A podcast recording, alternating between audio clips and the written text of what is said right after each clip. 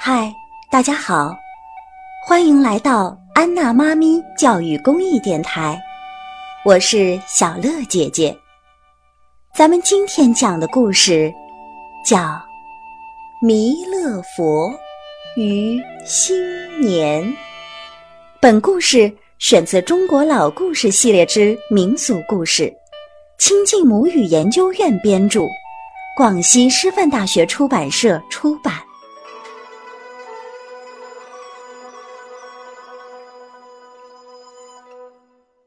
我们一踏进寺院，就会看见个胖乎乎、露着大肚皮的胖菩萨，张着大口，喜笑颜开，一副非常高兴的样子。他就是著名的弥勒佛。相传弥勒佛长得胖乎乎的，有一个大大的肚子。走起路来摇摇晃晃，常常用一根棍子挑着一个大布袋，在街上走来走去。人们一看见他，就会把好吃的东西放进他的布袋里。可奇怪的是，人们只看见他把东西放进布袋里去，却从来没有看见过。他把东西从布袋子里掏出来，好奇的人把布袋子倒过来，那布袋居然空空的。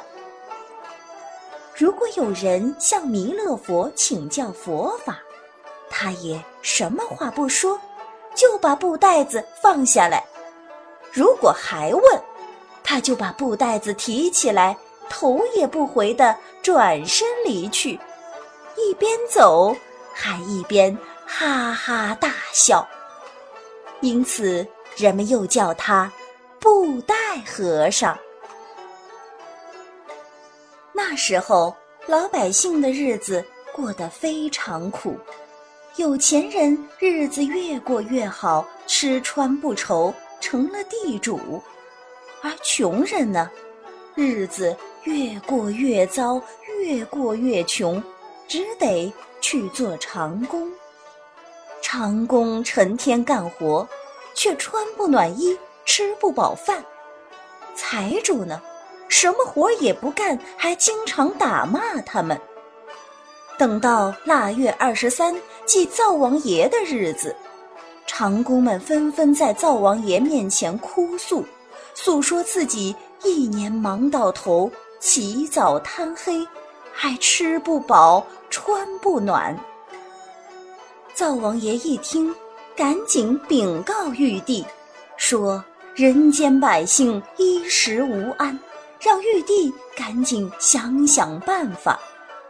玉帝一听，非常吃惊，连忙颁旨，要派一个神仙去管理人间的衣食住行，好让人们过上幸福的日子。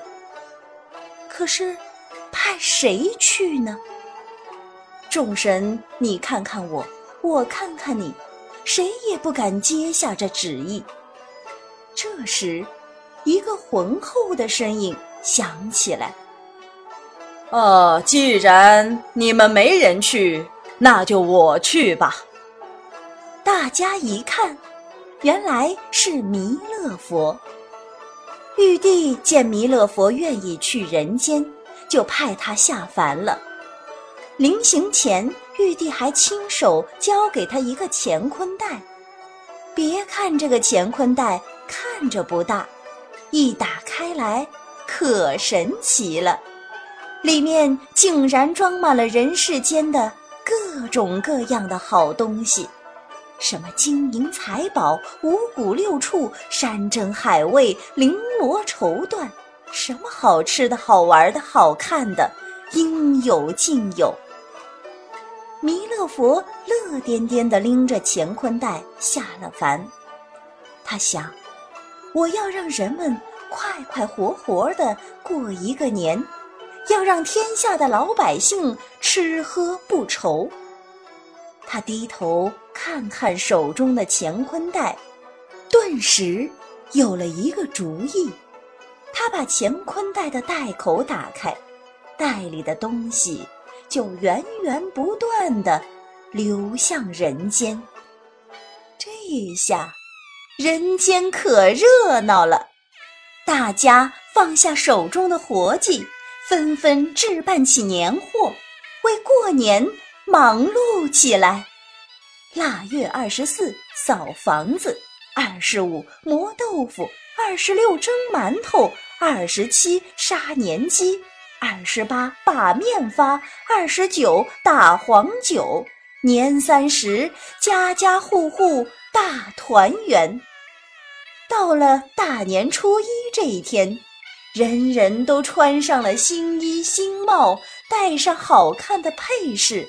放起鞭炮，舞起龙灯，耍起狮舞，敲起锣鼓，唱起戏曲，人们互相庆贺，尽情地吃喝玩乐，共同庆祝新年的到来。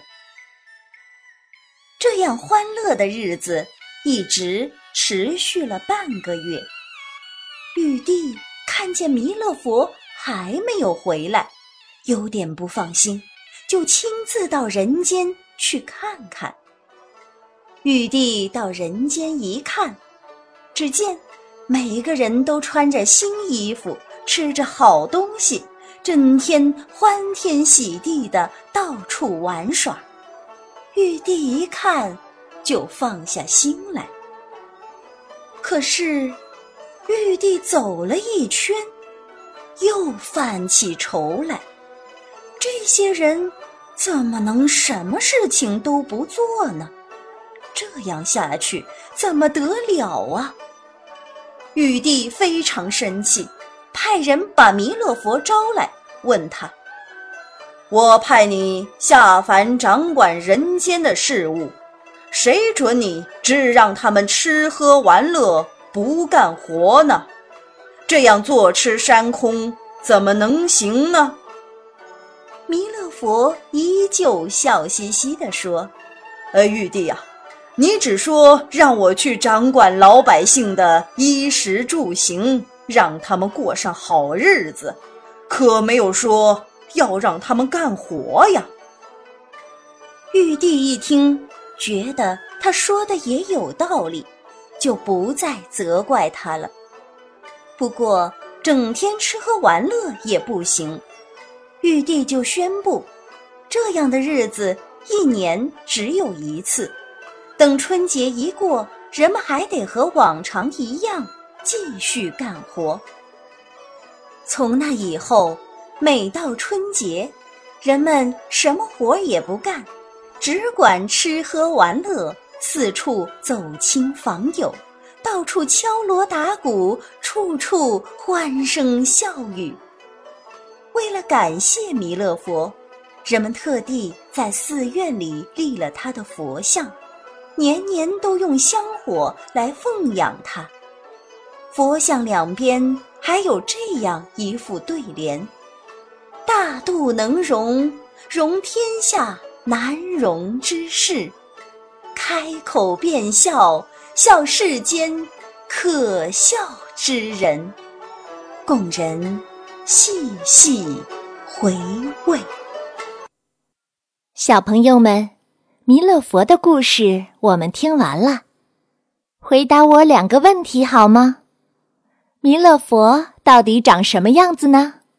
弥勒佛还有别的名字吗？